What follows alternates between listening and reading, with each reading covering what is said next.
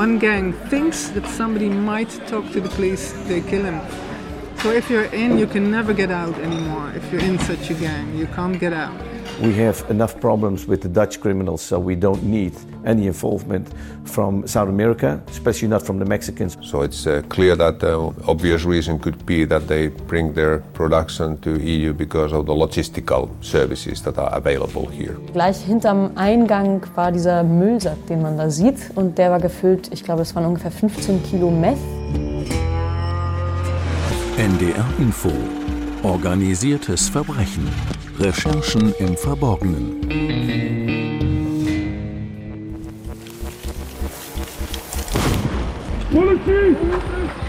Im Sommer 2020 machen niederländische Polizisten eine erschreckende Entdeckung. Bei einer Razzia stoßen sie in einer Lagerhalle auf sieben Schiffscontainer, die mit Thermofolie ausgekleidet sind. In einem Container findet sich ein Zahnarztstuhl, in anderen Handschellen, Kneifzangen, Lötkolben, Messer und Dutzende Polizeiuniformen. Bei den Containern handelt es sich um improvisierte Gefängniszellen und um eine Folterkammer. Und spätestens seit diesem Fund ist klar, die Niederlande haben ein ziemlich gravierendes Problem mit der organisierten Kriminalität. Ein Problem, das noch deutlich anwachsen könnte. Denn es mehren sich die Anzeichen dafür, dass auch mexikanische Drogenbanden in den Niederlanden Fuß fassen könnten. Zumindest tauchen derzeit in den Niederlanden immer mehr mexikanische Drogenköche auf, die dabei helfen, die Horrordroge Methamphetamin herzustellen. Sind diese Drogenköche aus Mexiko eher zufällig hier in Europa oder steckt hinter ihrer Präsenz womöglich ein durchdachter Plan mexikanischer Drogenkartelle, die den großen Sprung nach Europa vorbereiten? Um diese Fragen geht es in der dritten Folge von Organisiertes Verbrechen, dem Recherche-Podcast zur organisierten Kriminalität von NDR Info. Mein Name ist Christoph Brössel. Und im Studio begrüße ich für die dritte Folge nicht nur zwei der NDR-Reporter, die diese Geschichte recherchiert haben, Philipp Eckstein und Benedikt Strunz. Hi. Hallo. Sondern auch Günther Mayhold, den stellvertretenden Direktor der Stiftung Wissenschaft und Politik, der sich mit dem Thema organisierte Kriminalität beschäftigt. Hallo. Herr Mayhold, die äh, Stiftung Wissenschaft und Politik in Berlin berät ja Entscheidungsträger, Abgeordnete, Regierungsstellen zum Thema Sicherheit, Außenpolitik, internationale Politik. Dass Sie sich mit organisierter Kriminalität beschäftigen, zeigt ja schon, wie wir die Expansion mexikanischer Drogenkartelle einordnen müssen. Ist das eine Bedrohung der Sicherheit in Deutschland? Es ist sicherlich eine Dynamik, die wir im Auge behalten müssen. Wir sehen weltweit, dass sich illegale Märkte sehr dynamisch bewegen und sich immer neue Bereiche, Themen, äh, Produkte in diesen Sektoren artikulieren. Auch die Sicherheitsbehörden äh, unter erheblichen Druck durch kriminelle Organisationen geraten. Insofern ist das eine Herausforderung, äh, die sich für die Politik und die Gesellschaft in Europa aufstellt. Wie recherchiert man eigentlich zu diesem Themenbereich? Ich habe bislang gelernt, das sind gefährliche Kriminelle, vieles findet im Verborgenen statt. Das ist ein äh, Problem, das wir natürlich grundsätzlich haben, wenn es ums Graufeld oder um das Dunkelfeld der organisierten Kriminalität geht. Hier ist eines der zentralen Probleme, wie erhält man Zugang und zum anderen, welche Quellen erweisen sich als vertrauenswürdig und das stellt natürlich an den Wissenschaftler besondere Herausforderungen, weil er sich um den Quellenschutz, aber auch gleichzeitig um die Prüfung dieser Quellen bemühen muss äh, und sein traditionelles Instrumentarium da natürlich besonders herausgefordert ist. Sie haben aber auch schon in Mexiko gearbeitet, oder? Das war eine besondere Erfahrung, weil natürlich dort wir Bereiche haben, in denen der Staat die Kontrolle über bestimmte Territorien äh, verloren hat und damit äh, sich der Forscher natürlich in einem Bereich bewegt, wo er schnell äh, zum Gegenstand und Objekt der kriminellen Akteure sind, die natürlich in den Hotspots äh, jegliche Bewegung von äh, unbekannten Personen bewachen und äh, auch auf die Leute zukommen aber wie in anderen Feldern der Wissenschaft und des Alltagslebens gibt es immer viele Leute, die ein großes Mitteilungsbedürfnis haben und man kann dann Methoden wie das Schneeballsystem einsetzen, indem man von einem zum anderen Akteur weiterwandert und dabei eben versucht, die jeweiligen Narrative zu prüfen und die Informationen zu validieren. Warum kommen diese Kartelle eigentlich nach Europa? Wir sehen gerade in Mexiko eine äh, Dynamik, die sich aus dem Zersetzen des früher dominanten Sinaloa-Kartells äh, ergeben haben. Deren Anführer Chapo Guzman äh, sitzt ja gegenwärtig in den USA ein und dies führt traditionell bei Kartellstrukturen dazu, dass Nachfolgekonflikte auftreten und sich natürlich Fragmentierungen, Abspaltungen ergeben und damit kriminelle Unternehmerschaft äh, nicht nur sich neue Betätigungsfelder sucht, sondern auch neue Betätigungsorte sucht und diese Expansion mexikanischer äh, OK in andere Weltgegenden können wir in Südamerika beobachten, aber natürlich auch im europäischen Feld.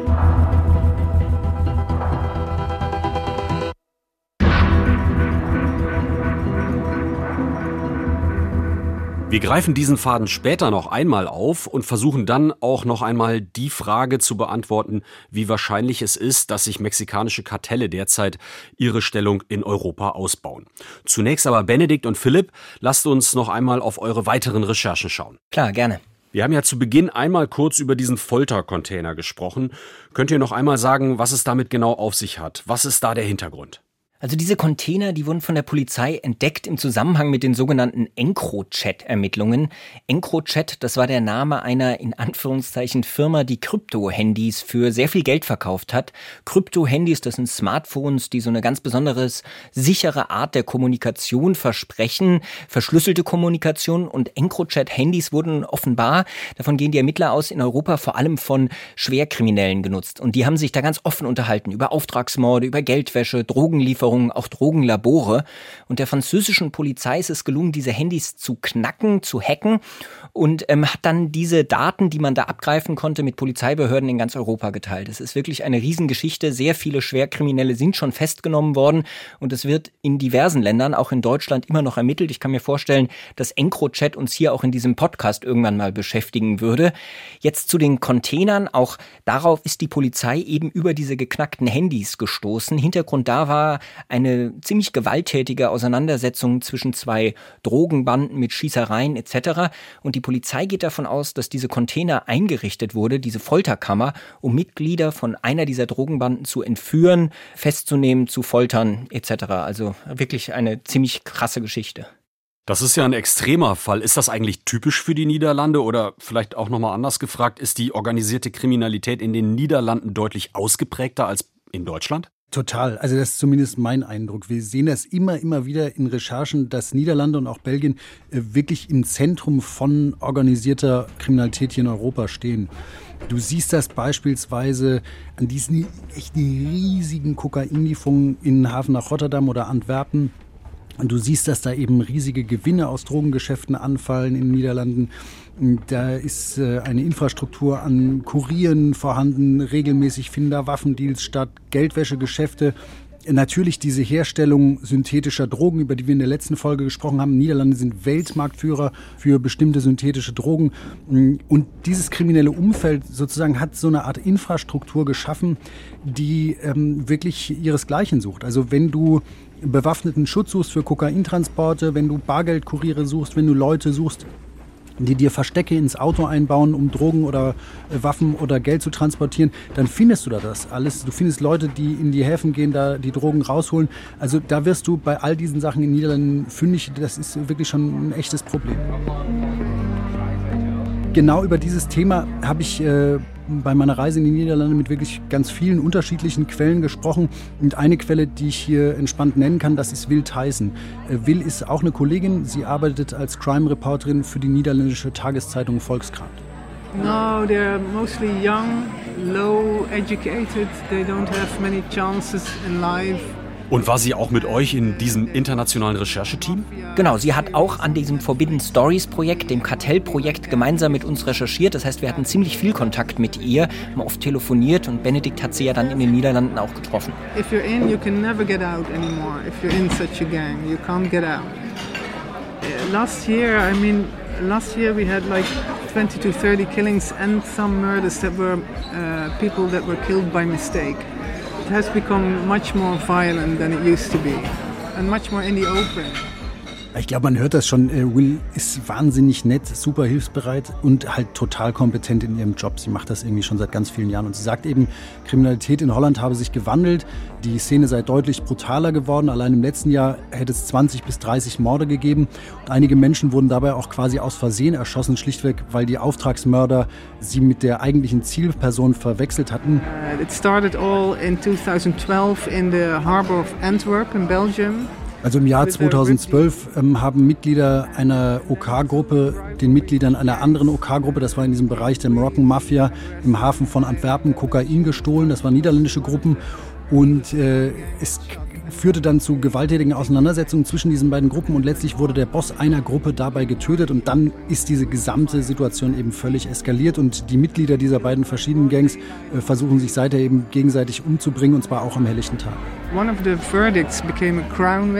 Will berichtet hier, dass einer der Beschuldigten dann Aussagen gemacht hat, eine Kronzeugenregelung in Anspruch genommen hat und nachdem er Kronzeuge wurde, eine Woche später ist dann der Bruder des Manns erschossen worden, einfach aus Rache. Der Bruder hatte mit diesen ganzen Drogenbanden eigentlich nichts zu tun.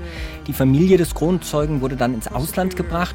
Viele Monate später ist dann auch noch der Anwalt des Kronzeugens erschossen worden und das hat dann wirklich für einen großen Schock gesorgt und seither stehen alle Beteiligten in diesem Fall, der als Marengo-Fall bezeichnet wird, unter Polizeischutz und er zeigt einfach, wie brutal äh, diese Drogenbanden, die Kriminellen da vorgehen.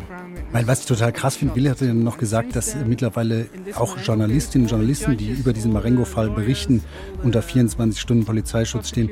Also das ist schon echt heftig. Das heißt also, die organisierte Kriminalität zieht in den Niederlanden bereits sehr deutlich ganz normale Menschen in Mitleidenschaft. Ja, das kann man so sehen. Ähm, wie weit fortgeschritten dieses Phänomen ist, da gehen die Meinungen auseinander. Aber wir haben mit Leuten gesprochen, die sagen, ja, das sind schon so ein bisschen Anzeichen von so einem Narkostaat. Also, dass hier auch staatliche Institutionen in Mitleidenschaft gezogen werden. Die niederländischen Ermittler, mit denen wir gesprochen haben, die widersprechen dem. Die sagen, nee, nee, mit einem Narkostaat hat das alles nichts zu tun. Aber was schon klar ist, auch sie nehmen dieses Problem sehr ernst. Mhm. Und in dieser Situation will man dann natürlich nicht noch unbedingt mexikanische Kartelle im Land rumspringen haben. Genau, das spielt ja alles mit rein. Und jetzt auch dieses Thema Crystal, diese neuen Produktionsweisen, die sorgen für Nervosität. Übrigens nicht nur in den Niederlanden, auch wenn wir mit anderen Sicherheitsbehörden darüber gesprochen haben. Bei allen steht dieses Thema quasi, also ist bekannt beim Bundeskriminalamt, bei Europol, bei der Europäischen Drogenbeobachtungsstelle, auch bei der UN. Alle kennen dieses Thema. Aber ganz besonders groß ist die Nervosität eben in den Niederlanden, was uns auch da ein Polizist nochmal bestätigt hat. If you have Mexicans here in the Netherlands, uh, they are not cowboys that come on their own. It's always organized. Das ist Max Daniel von der niederländischen Polizei und er sagt nochmal, diese mexikanischen Drogenköche, das seien nicht irgendwelche Cowboys, die hier auf eigene Rechnung nach Europa gekommen seien, sondern da hätte es Absprachen gegeben. Also davon gehen sie aus, Absprachen zwischen niederländischen Kriminellen und mexikanischen Kriminellen und er sagt eben, klar, man könnte in den Niederlanden gut auf diese neuen Kriminellen verzichten.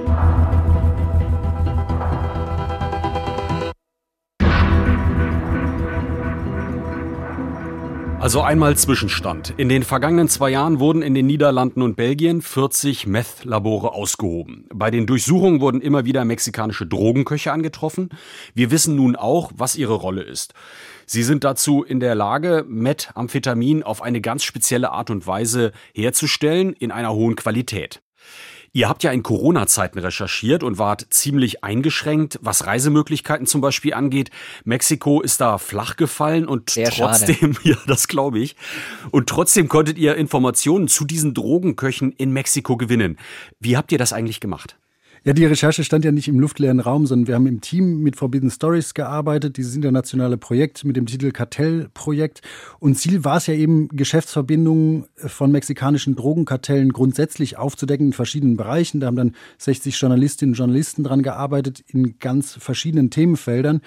Und hier in Deutschland waren neben uns eben auch Kolleginnen und Kollegen von WDR, Süddeutscher Zeitung und auch von der Zeit beteiligt.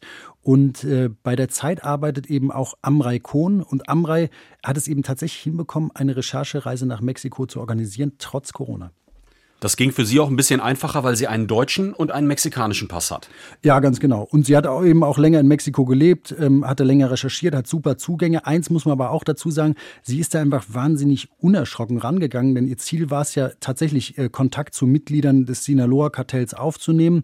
Ähm, sie hat da zu Waffen recherchiert und wir konnten Amrei dann sozusagen einfach anrufen und ihr sagen, so, wir haben noch ein paar Fragen aus unserer Facebook-Recherche und aus äh, äh Recherchen in den Akten zu bestimmten mexikanischen Köchen. Und das Tolle war, die kam ja aus Sinaloa, aus Culiacan und sie ist dann tatsächlich da nach Sinaloa, Culiacan gefahren, hat da Kontakt aufgenommen zu Verantwortlichen des Sinaloa-Kartells, die, sage ich mal so, regionale Aufseher für die Crystal Meth-Produktion sind.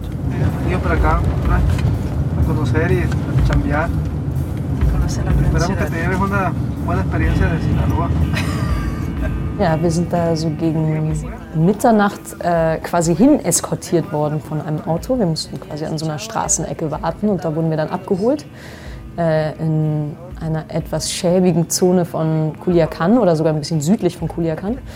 Und dann wurden wir da hingebracht und das war eigentlich in so einer eher runtergekommenen, relativ verlassenen, dunklen Wohngegend. Und da war so ein Safe House. Das sieht von außen aus wie ein ganz normales Haus.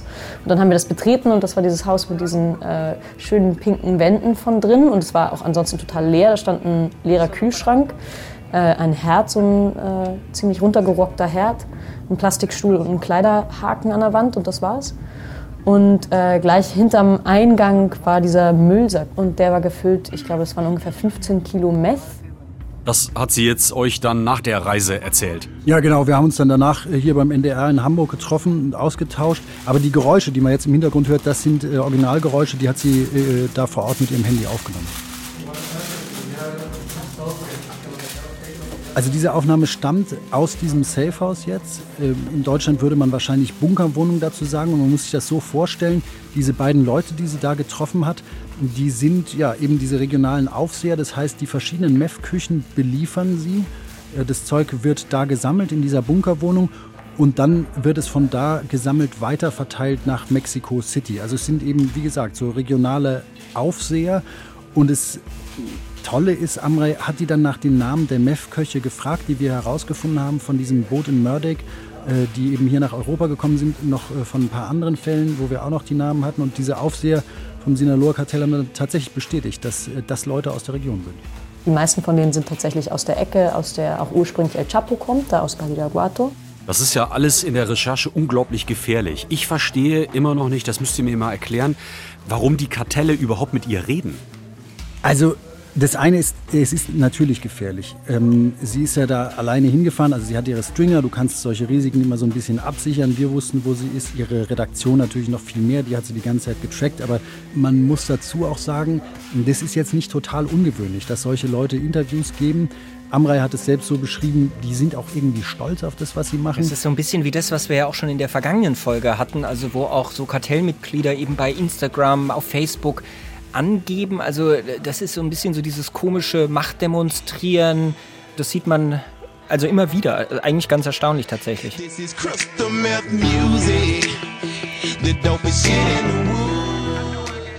Also eure Ausgangsfrage ja war ja, wie organisiert ist das Ganze? Stehen hinter den mexikanischen Köchen Kartelle?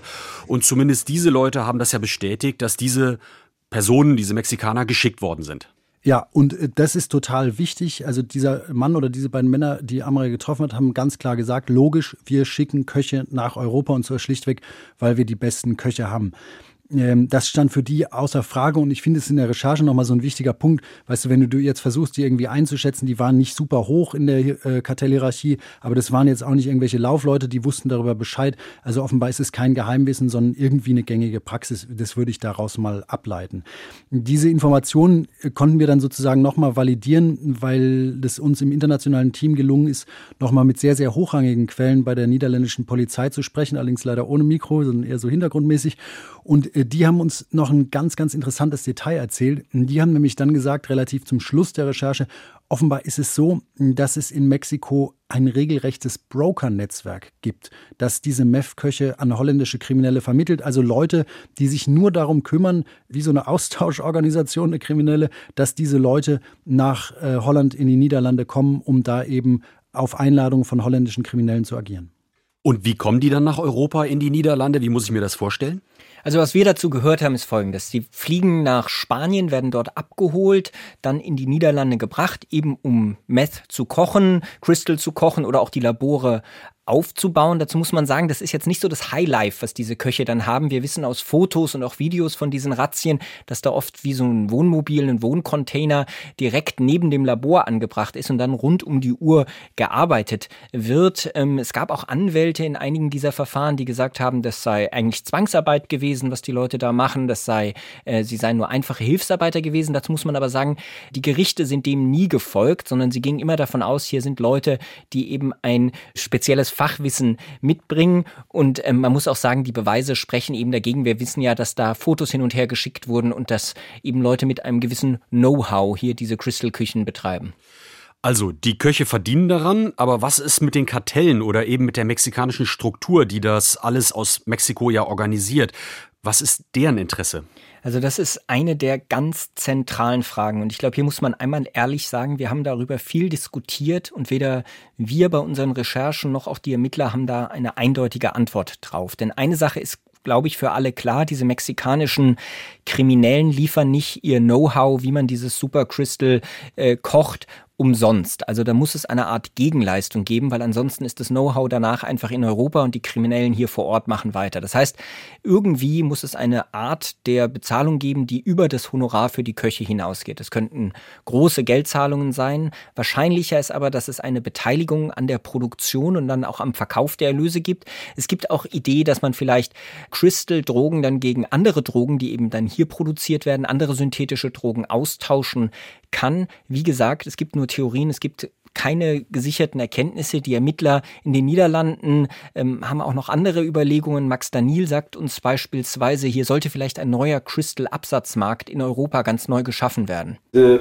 nice thing for criminals if it's about methamphetamine is that the level of addiction is so high that uh, as soon people start using methamphetamine, they start to get addicted to the methamphetamine.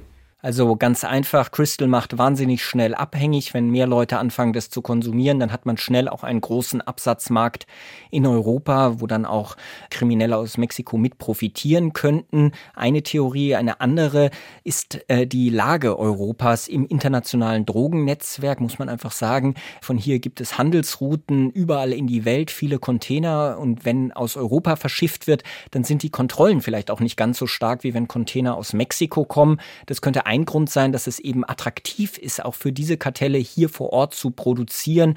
Und das ist ein Punkt, den Jari Liku von Europol gemacht hat. But I think that they are looking, uh, of course, partnerships with the uh, local uh, and EU organized crime groups to build up their business activities and then uh, integrate their functions here uh, through these networks.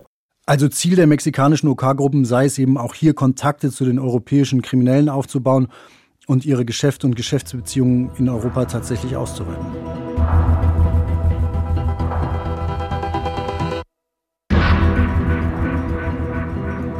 Wir sind ja noch verbunden mit Herrn Mayhold äh, von der Stiftung Wissenschaft und Politik in Berlin. Er ist Experte für organisierte Kriminalität.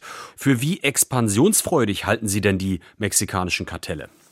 Es sind eben kriminelle Unternehmer. Das heißt, die suchen schon mit wirklich großer Energie danach, neue Märkte zu entwickeln, neue Standorte aufzubauen und äh, dabei eben auch äh, eine Innovationskraft in ihren kriminellen Verfahren an den Tag legen, der die Sicherheitsbehörden immer wieder vor neue Herausforderungen stellt.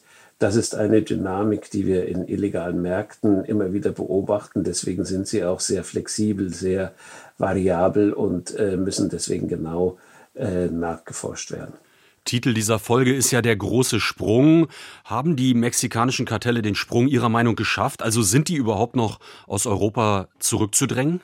Sicherlich haben wir eine Tendenz, äh, dass sich äh, dort Akteure betätigen, die äh, durchaus von unseren Sicherheitsbehörden kontrolliert werden können. Das Entscheidende ist, ob es zur Fusion, zur Zusammenarbeit mit anderen kriminellen Akteuren kommt. Das ist gegenwärtig ein Prozess, der abläuft, wir noch nicht genau beurteilen können. Gehen die Mexikaner Koalitionen ein mit etablierten Akteuren oder versuchen sie ein eigenes System aufzubauen? Dieser Prozess ist im Gange und führt eben auch zu gewaltmäßigen Auseinandersetzungen, wenn Standorte und Versorgungswege von anderen kontrolliert werden und äh, mexikanische Akteure dort einzudringen versuchen. Mich würde sehr interessieren, wie Sie das einschätzen. Sind die europäischen Behörden diesem Druck aus Mexiko eigentlich gewappnet? Das ist sicherlich ein sehr variierendes Bild, weil wir natürlich äh, nationale äh, Mechanismen haben der äh, jeweiligen äh, europäischen Staaten und dann eine immer etwas wackelige, manchmal etwas intensivere Zusammenarbeit äh, der im Europäischen Verbund. Aber es gibt natürlich äh, Schwachstellen, die erkennbar sind, etwa bei der Überwachung des Zugangs von äh, Containern. Da werden nur zwei Prozent an den zentralen Häfen Europas kontrolliert. Wir haben natürlich auch Probleme in der Nachverfolgung der Zulieferung von Drogen und anderen kriminellen Stoffen. All dies wird dadurch noch erschwert, dass natürlich auch das Internet, der Cyberraum als ein Ort äh, zum Austausch und zur Weitergabe von Stoffen äh, sich immer stärker profiliert. Wie lauten denn Ihre Empfehlungen an die Politik? Also was müssen die Innenminister, die europäischen wahrscheinlich tun, damit die Verfolgung besser gelingen kann? Das zentrale Element ist natürlich zum einen Zusammenarbeit. Das äh, spricht sich leicht, ist aber schwer darzustellen, da natürlich die nationalen Behörden jeweils auf Trauch erpicht sind, ihre eigenen Ermittlungsstile, Methoden und auch ihre V-Männer, die sie eingeschleust haben, unter Kontrolle zu halten und zu verhindern, dass es vorschnell an die Öffentlichkeit gerät. Zum anderen äh, stehen natürlich auch bis heute die Drogenkartelle und Akteure immer etwas äh, den Ermittlungsbehörden voraus, weil sie immer neue Methoden entwickeln, immer neue Verdeckungsarten äh, für ihr kriminelles Handeln praktizieren. Und schließlich haben wir eine zentrale Ebene, die immer wieder Anlass zur Beunruhigung gibt. Äh, der eigentliche Königsweg zur Kontrolle von organisierter Kriminalität ist natürlich die Kontrolle der Geldwäsche. Und hier haben wir sehr schwache Institutionen und sehr schwaches Engagement der einzelnen nationalen Behörden. Haben Sie denn den Eindruck, dass die Politik das Problem erkannt hat, also bereit ist zu handeln? Sie ist sicherlich bereit zu handeln, aber es läuft halt äh, relativ stark an Konjunkturen orientiert an, wenn dann bestimmte äh, kriminelle Organisationen ins Visier geraten, wird dort verstärkt Ermittlungstätigkeit zusammengezogen. Allerdings äh, brauchen wir natürlich dauerhafte äh, Ausstattung, dauerhafte äh, Personalstellen und wirklich äh, etablierte Kanäle, die auf dem Vertrauen zwischen den europäischen Ermittlungsbehörden und natürlich auch der europäischen Justizbehörden äh, beruhen müssen. Und das ist immer noch ein Defizit. Und was sagt ihr dazu als Reporter? Also ich halte die Entwicklung für extrem gefährlich. Äh, zum einen wegen dieser Droge Methamphetamin. Wir sehen ja jetzt bereits in Europa, dass wirklich extrem viel Meth unterwegs ist, mehr als jemals zuvor.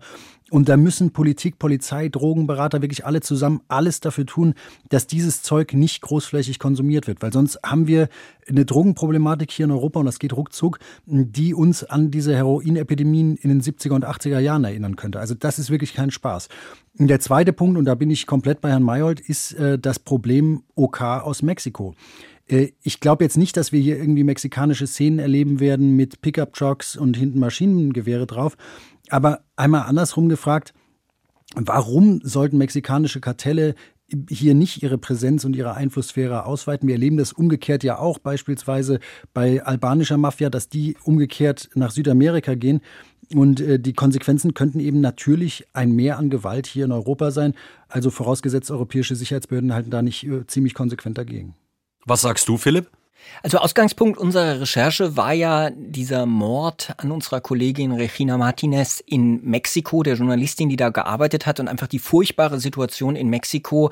Ähm, wir haben da erstmal auf die Journalistinnen und Journalisten geschaut. Es gibt da viele Regionen, wo Leute einfach überhaupt nicht mehr richtig arbeiten können, also wo man kaum noch normale Berichterstattung machen kann, weil so viele äh, Medienschaffenden ermordet werden.